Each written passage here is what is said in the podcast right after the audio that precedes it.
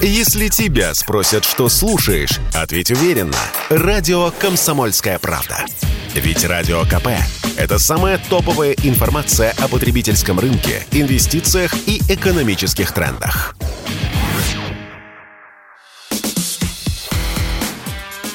Диалоги на Радио КП. Беседуем с теми, кому есть что сказать. Всем здравствуйте! В эфире радио «Комсомольская правда». Я Сергей Мордан. Программа «Диалоги» сегодня с нами в студии главный редактор медиахолдинга «Комсомольская правда» Владимир Сунгоркин. Владимир Николаевич, здрасте. Добрый день. Война так и не случилась. У вас есть чувство такого легкого разочарования, ну, как у журналиста? Ну, как у журналиста, наверное, есть легкое разочарование, хотя это немножко такая людоедская тема. Нам, конечно, как журналистам, как архитекторам э, у классика нравится, чтобы были землетрясения и лопали стекла от града, да, и так далее строителям.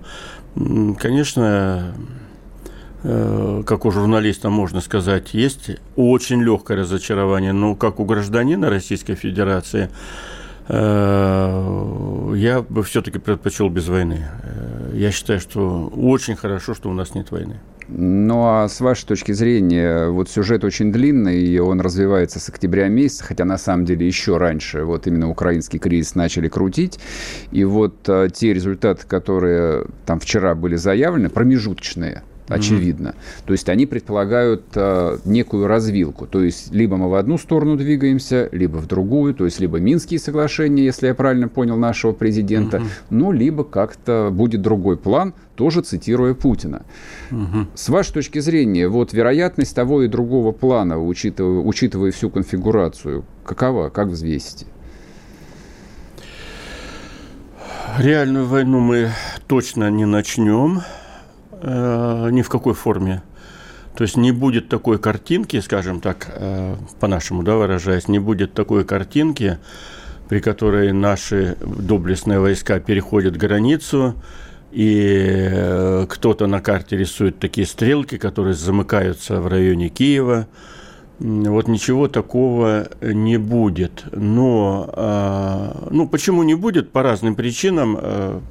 В том числе и, э, и чисто по политическим, по причинам поддерживания все-таки образа России как миролюбивого государства. Да?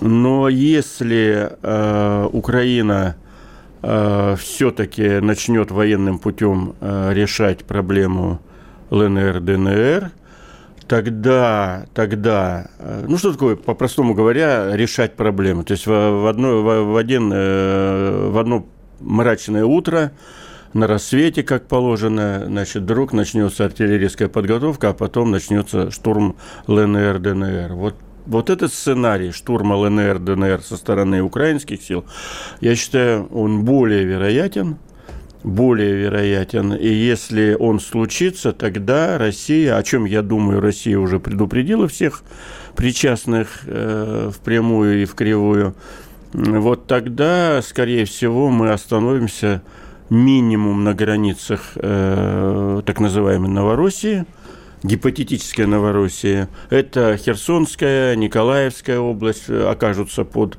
ударом Харьковская, Днепропетровская, по-моему, всех назвал, Запорожская. А, либо, скорее всего, на такой технической, скажем так, технически удобной границе, как э, левый берег Днепра. Исторический. Историческая, да. Там, правда, есть вопрос с Киевом. Есть вопрос с Киевом. Киев находится э, в целом на правом берегу Днепра. Да, но хотя... опять-таки есть пример Андрусевского мира. Да, вот, пожалуй, э, но так как Киев соединенный правый и левый берег большим количеством мостов уже, скорее всего, будет вот такой вот, с Киевом будет вот такая загогулина, да. Вот такой сценарий, я считаю, тоже абсолютно не фантастический. Я считаю, мы еще Одессу не назвали. Mm-hmm. Я считаю, что он вполне реален. Тема, что российская армия дойдет до э, до границ действующей, э, существующей Украины, я считаю, полная утопия.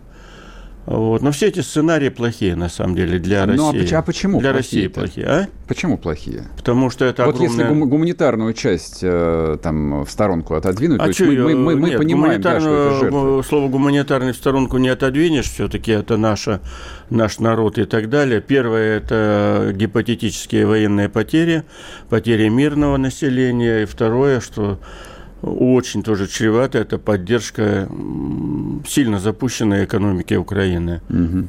Поэтому с Украиной, на самом деле, подводя итог, никаких хороших сценариев вообще нету. Ну вот сейчас появилась идея, давайте признаем ЛНР, ДНР, Дума там обратиться. Ну и что, ну вот мы признаем ДНР, ЛНР. Значит, это конец полный окончательным Минским соглашением, да? А то, что мы их признаем, ну, признали мы независимость Осетии, признали мы независимость Абхазии, сильно им это помогло. Да никак особо не помогло. Вот. Я вообще сторонник и думаю, что э, более, более-менее можно было бы обсуждать, как самый такой компромиссный вариант, это это все-таки из, из всех плохих вариантов, это все-таки следовать по пути Минских соглашений. Вот снова и снова здрасте. Вот ходили, ходили, а ничего лучше Минских соглашений. Они плохие, они ужасные, но ничего лучше их нет. Все остальное хуже. Смотрите, вот э, по поводу Минских соглашений, э, ну вот Путин достаточно прямо э, там обрисовал, так сказать, альтернативу, которая есть. То есть либо вы, господа немцы, французы, прежде mm-hmm. всего, как сказать, соучастники процесса, продавливаете Киев на выполнение того, как написано, ну, либо, да, у нас есть э, план, исходя из которого там мы будем действовать. Абсолютно практический вопрос. А как э, Зеленский может выполнить Минские соглашения, если, судя по всему, там его политическая судьба висит на волоске? Там есть две разные, две разные очень противоречивые темы. Э, про выполнение Минских соглашений. Минские соглашения – это очень простой документ. Он занимает примерно э, полторы машинописные странички. Э, там нет подписи. По мифологии Минские соглашения уже обросли такой такой, значит, сакральностью, что, что такой некий документ, документ, документище. На самом деле это очень, ну, я бы сказал, анекдотичный документ, там 4 или 5 абзацев – там нет подписи ни, никакого украинского президента. Там за украинского президента подписал э, Кучма, угу. который был просто представителем, отправленным значит, в Минск, иди договаривайся. Вот, э, иди подпиши. Э, Порошенко прикрывал свое, президент Порошенко прикрывал свою, так сказать, политическую будущность. А, безусловно, э, Минские соглашения подписывались в условиях, э, в условиях когда э, Украина потерпела военный разгром, в том числе на территории ДНР, ЛНР и прилегающих к нему. И там, собственно, три, три пункта сущностных и несущностных. Значит, первое. на, на, на территории ЛНР, ДНР надо провести выборы – второе. Надо придать э, статус э, особых, особых территорий, нек, неких особых автономий. Для этого нужно принять закон в Украине. А, значит, и третье, после того, как выборы будут проведены, после того, как статус будет особый, надо еще провести амнистию всем, кто был завязан в этих э, событиях. Просто повальную всем амнистию, не рассматривать впредь их как в чем-то повинных граждан. Да? И вот после этого, а, значит, ну как после этого, там не сказано, после этого или до этого, там просто сказано, и а, восстановить границу Украины с Россией на этих территориях тоже. То есть пограничники должны охранять э, всю эту, в том числе и вот эти особые зоны. Но там не сказано, они не смогли договориться, внятно сказать, а когда должны пограничники выйти на границу украинские. И, по сути, отделить ЛНР, ДНР от России – мы трактуем, э, что после того, как выборы проведутся. А Украина трактует до того, как выборы проведутся. Ну, это большая разница, потому что если выборы проводят уже в отрезанной территории, ясно, что выборы можно провести, так сказать, с более запуганным населением. Но вокруг этого вот сколько уже лет там? Восемь.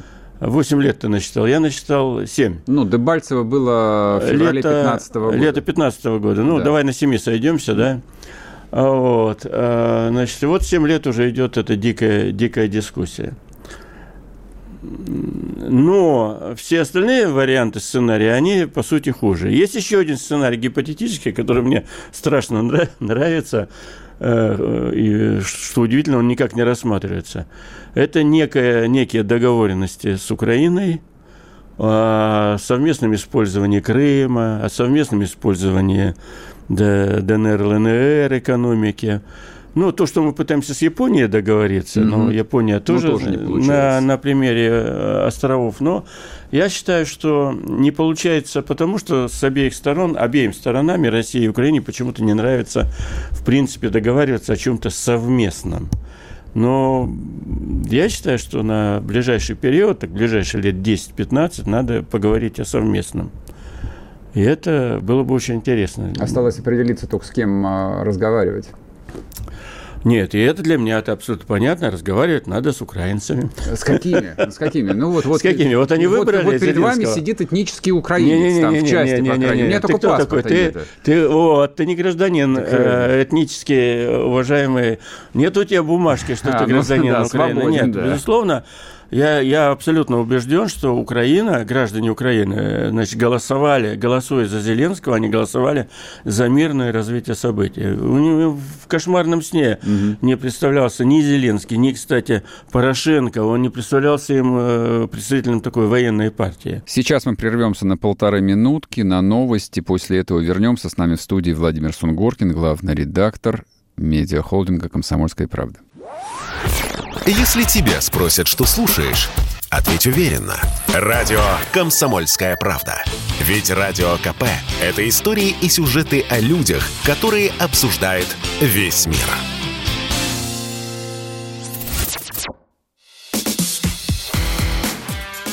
Диалоги на Радио КП. Беседуем с теми, кому есть что сказать. И снова здравствуйте. В студии Сергей Мордан, радио «Комсомольская правда». Мы разговариваем с главным редактором медиахолдинга «Комсомольская правда» Владимиром Сунгоркиным. Берем российский стройкомплекс. Да mm-hmm. не только стройкомплекс, строительство инфраструктуры, там огромные предприятия, вот все те большие государственные, полугосударственные, частные компании, где работают миллионы мигрантов. Кто-то говорил в течение многих лет, что все нормально, у нас нехватка рабочих рук, у нас э, демографическая яма, а нам надо расти. И вдруг возникает э, феномен Калужской области, суперблагополучный, образцовый. Ну вот вы не дадите соврать, ее там на всех смотрах, на всех съездах показывали бывшего губернатора Артемьева, нынешнего Артамонова, Шапшу, Артамонова, Артамонова да, mm. прошу прощения. Вот у них и промышленный кластер, и Samsung, и Volkswagen, и молочное животноводство, все красота. И тут выясняется, что наукоград Обнинск, ядерный наукоград, да. превратился на глазах в мигрантское гетто где 30% зарегистрированного населения – это, скажем так, люди совершенно другой культуры, а местным, в общем, как бы там и стало некомфортно дали поручение Медведеву, а вот а, он в состоянии поручение-то это выполнить э, вот в этой модели экономики или нет? В этой модели экономики, конечно, ничего у него не получится. Ну что значит ничего не получится? Он проведет э, необходимую аналитическую работу, он э, э, напишет некую справку, да, в Совет Безопасности, видимо, который мы сегодня что-то неоднократно э, вспоминаем как некий аналог Политбюро, да, главная управленческая организация стала, Совет Безопасности. Но за этим же опять стоят э, очень большие интересы. Вот в данном случае даже не знаешь, как их назвать. Это даже стройкомплекс у нас, кстати, в значительной степени он не частный, он даже если частный, он выполняет заказы да, государственные. Да, конечно, да, он очень серьезно государствлен. Большинство заказов – это заказы государства. А, значит, существует, э, что такое государственные заказы? Это не просто большие деньги, но деньги, проведенные по определенным правилам, по которым, э, если я э, строитель э, договаривается с тобой построить тебе баню, мы будем постоянно договариваться о том, что, ну вот, если лес подорожает, бревна, и цена на ванны, я к тебе приду с новой ценой, да, и ты мне ее заплатишь. Ты киваешь, говоришь, ну хорошо, все понятно, подорожало. Mm-hmm. А что такое государственные заказы? Они, как правило, за год, за два даже подписывают некие тендеры, и там, ну, которые уже не пересмотришь mm-hmm. из-за инфляции. И поэтому они закладывают там, э, строительный комплекс, закладывают там э, такую страховку, высокую маржу. И эту маржу без привлеченной азиатской э, более дешевой рабочей силы ее просто не можно пролететь, не выполнишь. И тогда что тебе, уходить с объекта? А объект это мост, жилой район там и так далее, заводы, объекты там нефти, газа и так далее. Вот, и поэтому э, сама система очень такая громоздкая, очень негибкая принятие решений, реализации их, которая грозит всеми ее участникам уголовным преследованием, то все серьезно. Огромное же количество под уголовкой ходит, и огромное количество сидит, да, вот этих ребят, которые связаны со стройкомплексом. Поэтому самым таким спасением палочки-выручалочки является опора на рабочую силу из Азии, которую можно кинуть в случае чего. Просто сказать, деньги кончились, всем спасибо, да? Угу. Который может заплатить гораздо меньше, которая абсолютно бесправна. Вот это бесправие это огромное, этого огромного уже слоя, оно как раз провоцирует на то, что они бесправны, они рабы, они крепостные, и поэтому они выгодны и более надежны, чем иметь дело с э, гражданином России, который ну, менее комфортен. Вот это самое главное. Ну, там коррупционная составляющая банальная тоже существует, всегда можно с ними договориться. 3 рубля э, заплатим, а он распишется за, за 5, да, с гражданами России гораздо сложнее в этом плане работать. Вот и все. Э, чистый, чистый материальный интерес. Что может сделать с этим интересом огромным, э, защищенным лобби, что может сделать Дмитрий Анатольевич Медведев при всех его прекрасных э, порывах? И вот смотрит, мне кажется, моя такая гипотеза, да, и вот смотрит наше родное правительство и видит и говорит, думает, мама родная, вот я премьер или вице-премьер, да, вот я хороший, честно, я хочу эту всю практику поломать, потому что мне надо, я считаю, надо увозить этих мигрантов, расставаться, потому что это уже становится опасным. Ну, там они же много можно рассуждать об опасности мигрантов сейчас. Это и наркотики, это и возможность соорганизоваться им по щелчку за 15 минут по свистку. Они могут организовывать сейчас любые, в любые, так сказать, форматы вставать и защищать свои интересы. Они, они, они превратились в серьезную опасную силу. Значит, ну, а я вице-премьер. Мне говорят, ты за все хорошее, я за все хорошее. Ты можешь это остановить? Я начинаю думать, если я остановлю это, я, меня будут бить за то, что у меня упадет временная эффективность строительства, кто-то потеряет свои миллиардные доходы, там же еще много жадности за этим делом, и так далее и тому подобное. И, скорее всего, не успею я, не успею я начать борьбу с мигрантом, как меня снимут с работы. Угу. Ну, или вот мы с тобой сидим, я про это сейчас рассуждаю. За это тоже могут с работы снять, понимаешь? У нас да, у всех понимаю, есть хозяева, конечно. акционеры и так далее. Вот сидишь, рассуждаешь тут в теплой студии, студии, а потом говорят, слушай, ты нас задолбал уже этими рассуждениями. И так, и так все плохо, да, а ты тут еще на святое покусился. Слушайте, так это же... Сегодня так... мигранты – это очень серьезная часть фундамента российской экономической системы. Вот оттуда эту колонну попробуем с тобой выпилить. Ага. Ну, нам должны дать по, по башке сказать, ребята, не расшатывать. Не расшатывать, не гоните волну. Очень все сложно. Тут у нас ковид еще не побежден. Ну, дальше как, как быть на самом деле? Ну, вот давай так, правительство и родное государство должно сказать друг другу, ну, давайте вот с ковидом разберемся, потом начнем демонтаж вот этого ужаса.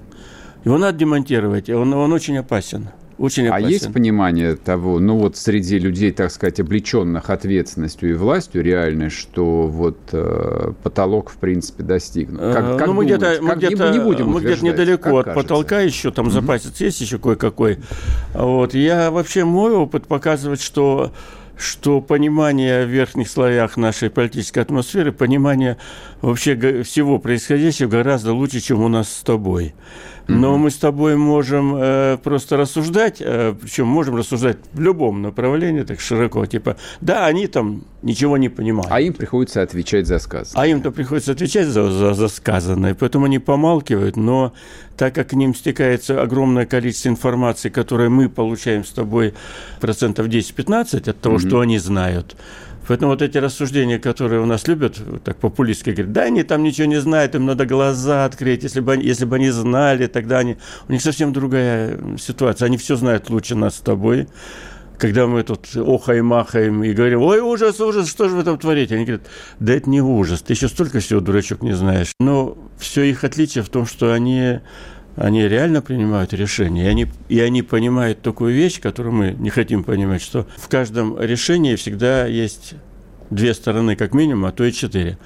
Вот начнем этот э, изгонять мигрантов. Первое, мы поссоримся с э, теми странами, где еще до сих пор большая доля русского населения. В Киргизии, например, там есть люди и поселки, и села, где русские люди живут 200 лет наша агрессия по отношению к мигрантам, а мы же ничего не умеем делать деликатно, мы угу. же агрессивно будем, она скажется на населении, которое живет в Киргизии. Ну, это, это пятый фактор. Угу. И оно там живет и не собирается уезжать, они там 200 лет живут те же казаки там э, в Междуречии в каком-нибудь киргизском. Второй фактор.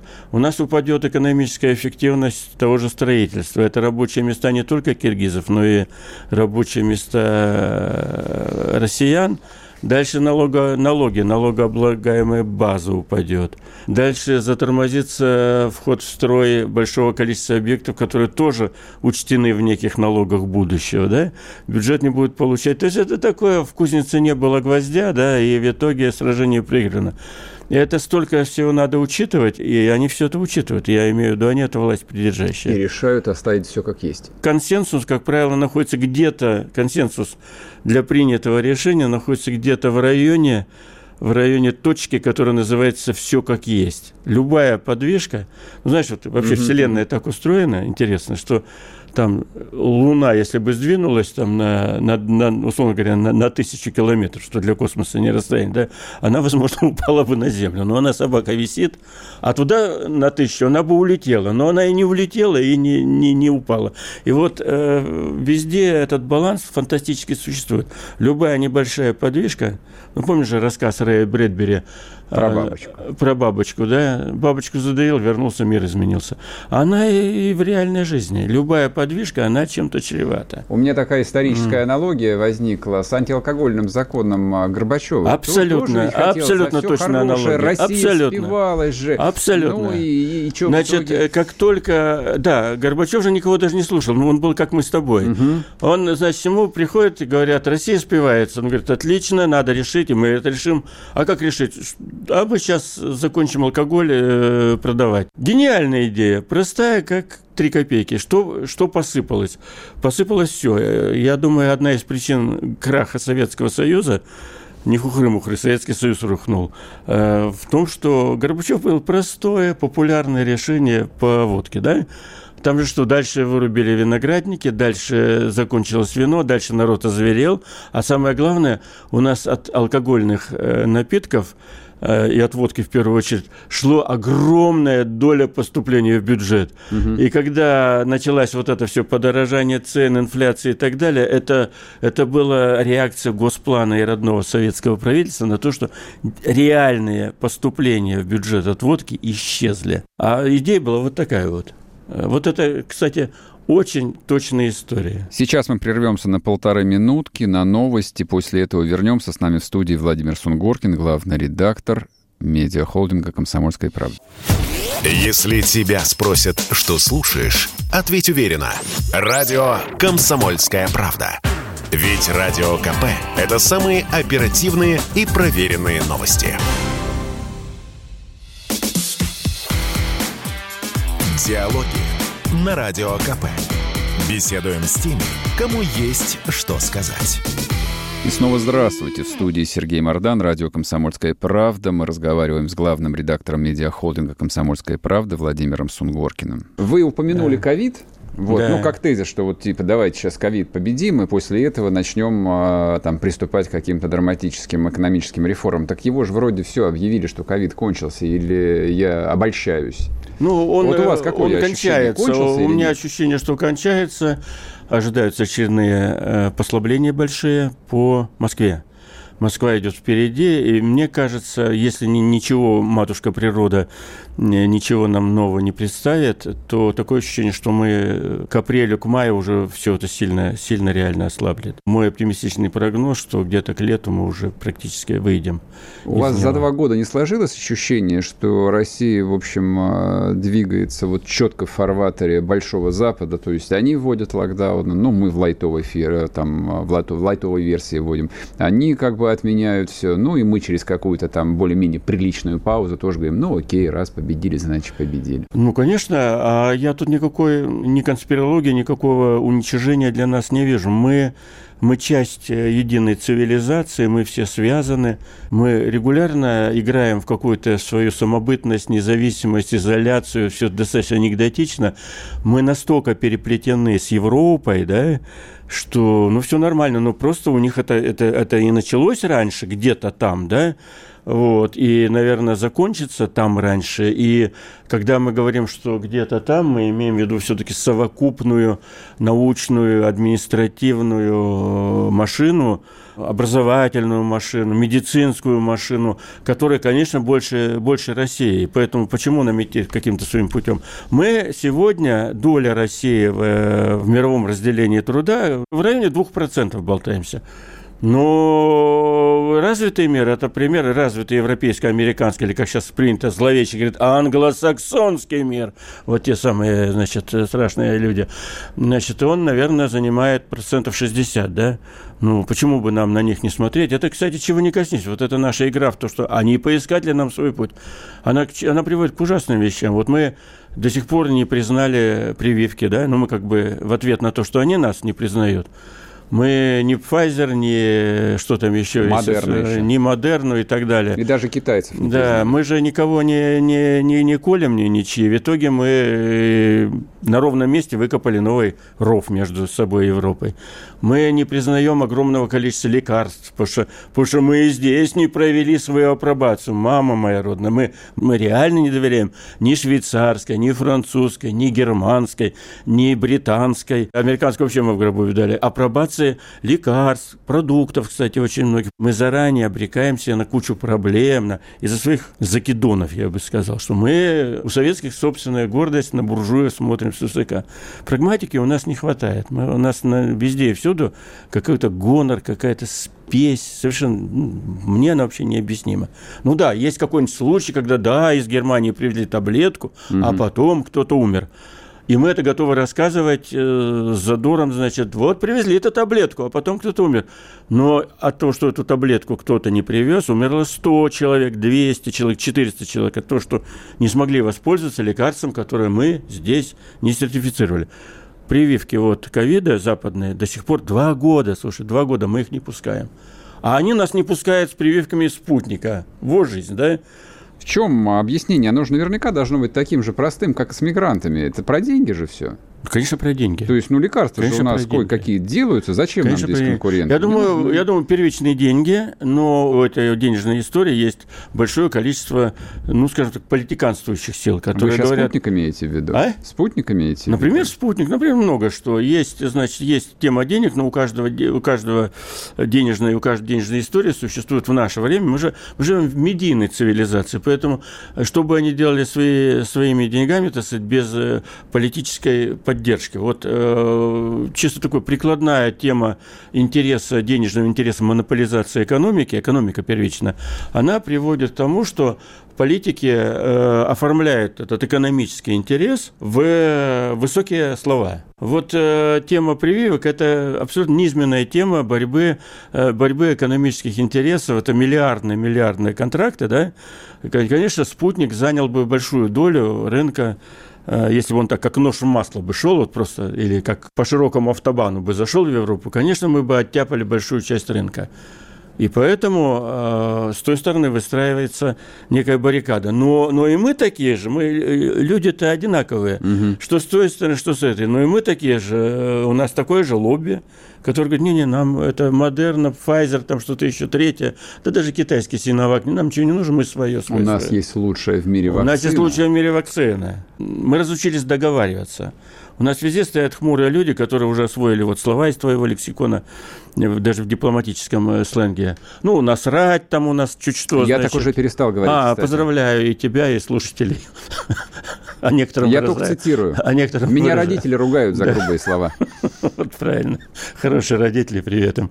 Вот. Но это же ужас вообще. Мы ни, ни о чем ни с кем не, не можем договориться.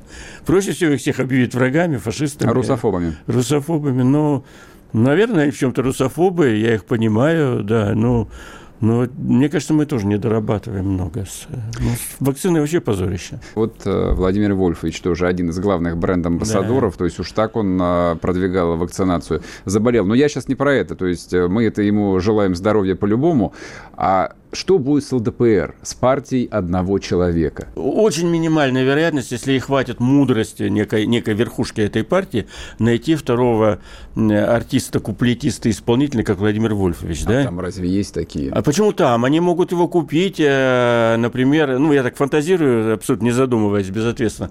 Ну, допустим, раскрутить Захара Прилепина. Он может э, изобразить Жириновского номер два. У ему не хватает надо... самой иронии, по-моему. Может что быть. Что есть у Владимира Владимир Вольфович. Владимир Вольфович есть самоирония? Мне кажется, да. Вот, ну, не знаю, либо вот он мне просто всегда нравился. Я думаю, нет, я думаю, у него самоирония. Я много раз общался с Владимиром Вольфовичем и, и как никогда не видел, нет. никогда не видел никакого признака самоиронии. Всегда это был суровый, гневный, так сказать, трибун, который как раз очень серьезно к себе относится.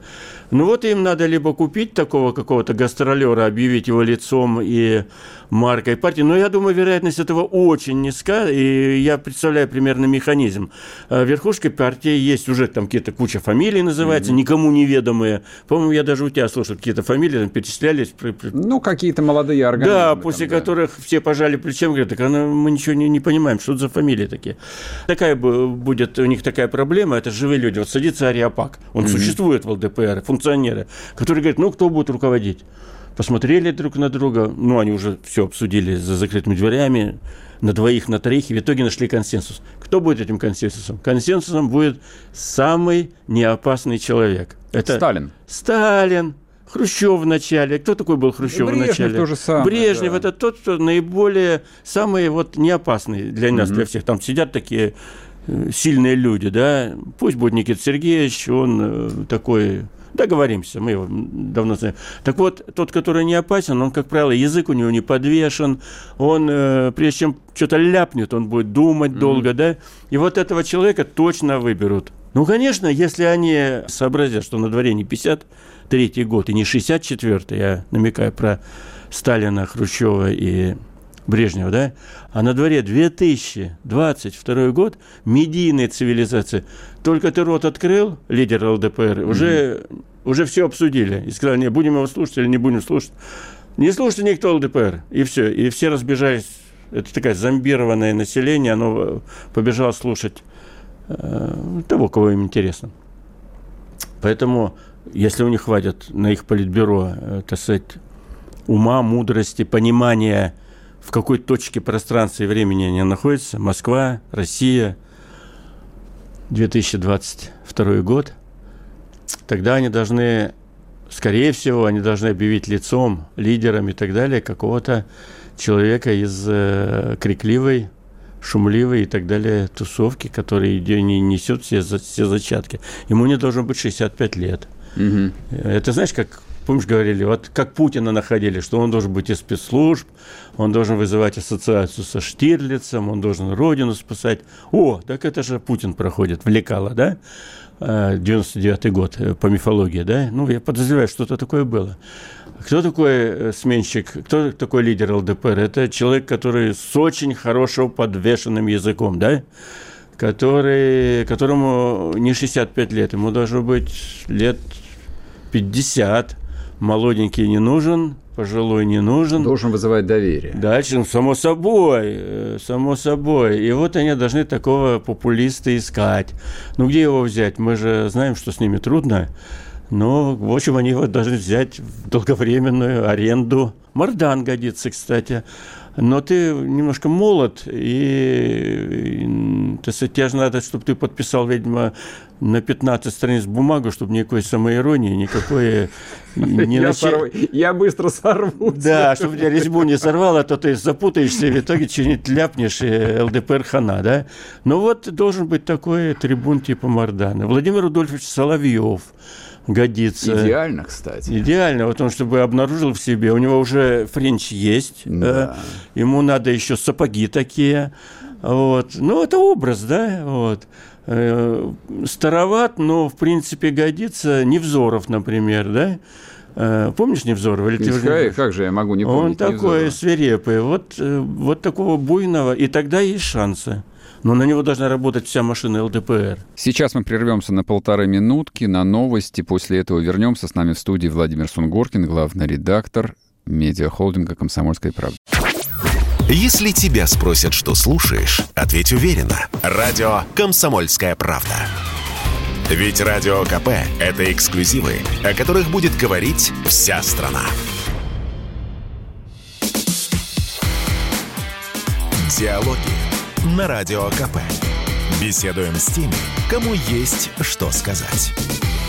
И снова здравствуйте. В студии Сергей Мордан, радио «Комсомольская правда». Мы разговариваем с главным редактором медиахолдинга «Комсомольская правда» Владимиром Сунгоркиным. Минкульт выступил с инициативой составить список, так сказать, национальных скреп. Угу традиционных ценностей. Да. Я цитирую сейчас. Я, честно говоря, был ошеломлен, когда прочел первый раз а, новость. То есть я напомню для слушателей. Возглавляет Минкульт э, молодая, образованная, из московской интеллигентной семьи женщина, где вот такими словами и такими понятиями, в принципе, я думаю, никто никогда не разговаривал.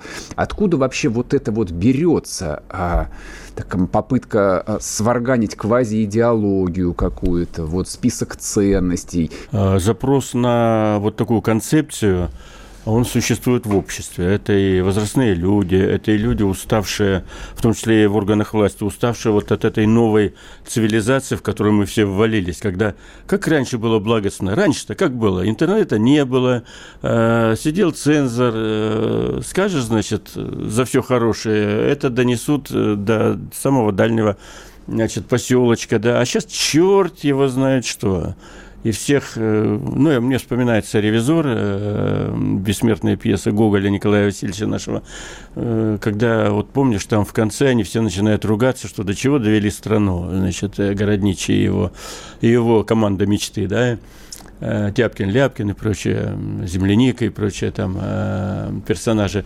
Вот точно тоже происходит, тиражируется всегда. И сейчас есть люди, которым не нравится все происходящее, которые искренне верят, что если мы будем проповедовать, например, через Минкультуры вот такой набор э, традиционных ценностей, это не это может быть началом нового большого поворота. Но там много еще надо сделать. Надо изоляционировать и заизолировать страну. Но мы же много делаем для этого. Мы со всеми переругались. Надо, э, значит, э, надо много всего сделать, и тогда будет будет так хорошо. Вот и все. Это, я думаю, что это не запрос широких народных масс, но это, безусловно, запрос части народа, того самого глубинного, он существует. Mm-hmm. И это, безусловно, запрос части нашего замечательного руководства, дай им Бог всем здоровья, значит, на то, что вот, а давайте попробуем остановить вот этот вот непонятно куда несущийся поезд современной цивилизации, он же, он же несется куда-то, и исчез зонд защиты медийной, да, он просто исчез над людьми. Второе, исчезла внятная перспектива, тут потепление глобальное, тут, значит, то ли парниковый эффект, то ли не парниковый, но надо что-то делать. В общем, э, мир стал совершенно непрогнозируемый, неопределенный. В этом мире любой, любой мальчик с татуировкой, что там у него, марихуана была или что, этого, да, у этого да, парня... Листья, похожие на марихуану. У этого парня, которого даже фамилию не могу вспомнить, но он сегодня, как фамилия-то? Моргенштерн. Моргенштерн, господи. Э, но он сегодня оказывается владельцем дум десятков миллионов. С этим, товарищ Мардан, вы, надеюсь, партийный человек, с этим что-то надо делать или нет? Вы что-то делаете на своем э, рабочем месте, но вы ни хрена не делаете. Я одобряю его. Я считаю, что вот. он великий артист. Вот понимаете, надо, надо, ну, со всей неопределенностью, надо что-то делать, надо сделать прогнозируемый мир, надо сделать, чтобы было все как при бабушке и как при нашей молодости. Вот и все. И тут появляется, как палочка-выручалочка. Там же даже не сама любимого министра, там у нее есть очень, очень просветленный зам по фамилии Аристархов, по-моему, его фамилия, mm-hmm. который говорит, а мы создадим эту концепцию, ну, там автор концепции Аристархов, мы создадим эту концепцию, мы предложим. И я думаю, ну, моя Слушайте, такая это, прошу прощения, перебиваю, а? это тот же самый Аристархов, который пытался, по-моему, театр Сатирикон прессовать э, Запросто, запросто. Ну, не знаю, тот же самый, но судя по тому, что ты ну, говоришь, если, если произносится слово э, Сатирикон и прессовать, даже если это не он, то он из, из этой... Из этой то, из... то мог быть среди да. тех, кто прессовал. Да, ну, конечно. Ну, конечно, он просто обязан там быть. И вот это у нас же общество-то сегментировано, и вот из этого сегмента общества, значит, э, возникает вот это предложение. Вы, вы, вы хотите песен? Их есть у меня, говорят они. И э, на самом деле они зарабатывают. Это, это есть политика. Они зарабатывают очки у какого-то своего сегмента и говорят, молодец, Правильно. Вот тебя мы любим, уважаем.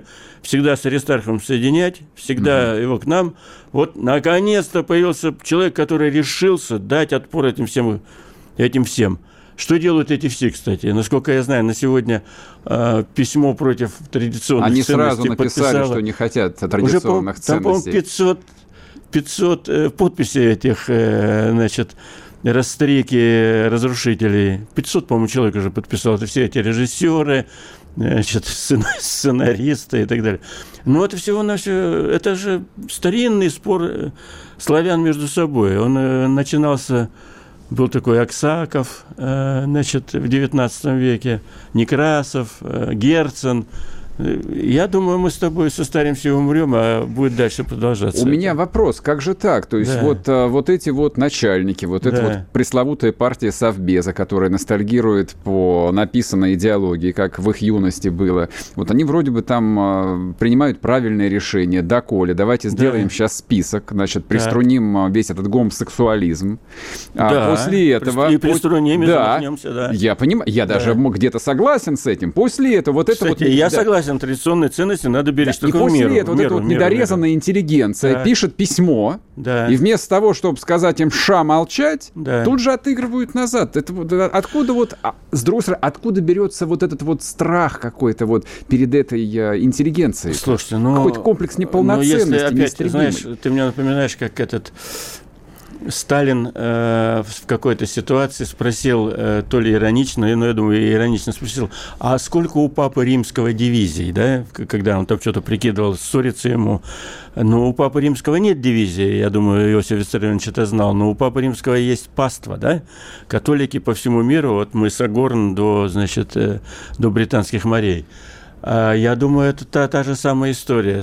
Партия Совбеза, как ты ее называешь, ну, это на твоей совести, ну, допустим, Это я вычитал просто, упаси бог меня да, обидеть да, да, да. хороших Но людей. партия Совбеза должна, должна знать, сколько дивизий у Папы Римского. Вот эти 500 подписантов – это властители, ломы, как их называют, да, угу. лидеры общественного мнения. Многие из них не, не, не, себя не засветили как навальнисты э, там и прочие, значит, совсем опасные люди, э, значит, э, но они, то есть они сегодня в законе, да, они сегодня легализованы.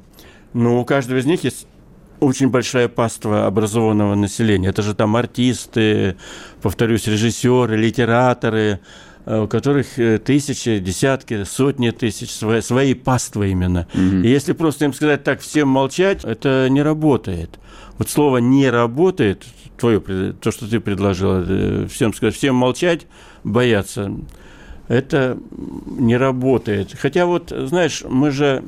Для нас очень поучительная тема – это Белоруссия. Вот в Беларуси тоже считалось, что... Почему партия, то, что ты называешь партией Совбеза, с большим с большой любовью, нежностью и значит, интересом смотрит на все, что происходит в Беларуси. Потому что вот, э, если продолжать э, мысли, а как надо руководить, вот Александр Григорьевич Лукашенко, он дал великолепный пример, так, кто там, Сунгоркин сказал, что не работает, а я, Александр Григорьевич, сказал, что работает. Ну, правда, Беларусь страна маленькая, но в Беларуси же все сработало. Вот ты говоришь, так дать им всем команду. Александр Григорьевич дал им всем команду, дал им всем э, этим щелкоперам ориентировку. Угу. И сейчас в Беларуси, докладываю тебе, значит, тишь, гладь, Божья благодать. Больше трех не собираются. Тишина полная. Телеграм-каналы не читают, потому что даже чтение телеграм-каналов приравнено к значит, преступлению, да, государственному преступлению. Тебя вызовут, и если тебя посадят на 15 суток, ты должен считать, отсидев 15 суток и найдя там в шее, блохи, угу. значит, э, а то и туберкулез после этого, значит, ты должен считать, что ты очень легко отделался. Спасибо Александру Григорьевичу, что очень гуманно с тобой поступили. Вот сейчас Беларусь реализует этот сценарий. Это хихоньки-хахоньки, но это сценарий очень интересный. Считалось же как до этого нами, нами мыслящей, мыслящим тростником, что что если там будет э, в стране огромный слой вот этих вот, которые подписали против традиционных ценностей, их паству даже, эти надо уважать, считать и так далее. Александр Григорьевич сказал, все это интеллигентская ерунда. Э, твоя, Мардан, мечта сбылась резко, решительно и до Ужгорода. Ужгород берем? Нет, я запутался уже. Да, я же сказал, что мы Включай Ру-. Русинов не оставим. Русинов, где? Русинов не Там реально есть Русины, да. Вот Александр Григорьевич все это реализовал, вот так живет, значит, здорово живут. Но с точки зрения э, мечты, так сказать, о управляемом государстве. Но там, правда, есть маленький пустяк. Они живут в значительной степени за счет российских денег. И если мы прекратим помогать им, вот этой модели этого солнечного города, который сейчас э, строит э, Александр Григорьевич на территории они рассыпятся на территории Беларуси, они просто рассыпятся. Они живут за счет огромной материальной поддержки э, России. Но, с другой стороны, Александр Григорьевич э, может точно так же сказать, и будет прав э, Лукашенко, э, скажет, хорошо, вы, допустим, нам не помогаете, и мы, допустим, рассыпаемся. Ну, дальше ты знаешь, НАТО поселяется в Минске и так mm далее. Но а чем мы такие уникальные? По общей мифологии точно, в том числе и политической мифологии, Литва, Латвия, Эстония, Польша, Румыния и огромное количество стран. А эти-то капиталистические, они же живут тоже за счет э, Евросоюза, Америки, НАТО. Так, так, у них же тоже закредитованность очень высокая. Ну, вот эти там, и мы здесь. Такая красивая, простая, привычная, кажется. привычная, комфортная картина. Мы будем Григорьевичу помогать, а он там построит свой интересный город будущего, город солнца. А эти помогают Польше, Латвии, Литве, Эстонии. Вот так. Это был главный редактор комсомолки Владимир Сунгоркин и я, Сергей Мордан. Всем хорошего дня, пока. Всего доброго, спасибо. Если тебя спросят, что слушаешь, ответь уверенно. Радио «Комсомольская правда». Ведь Радио КП – это самые актуальные и звездные гости.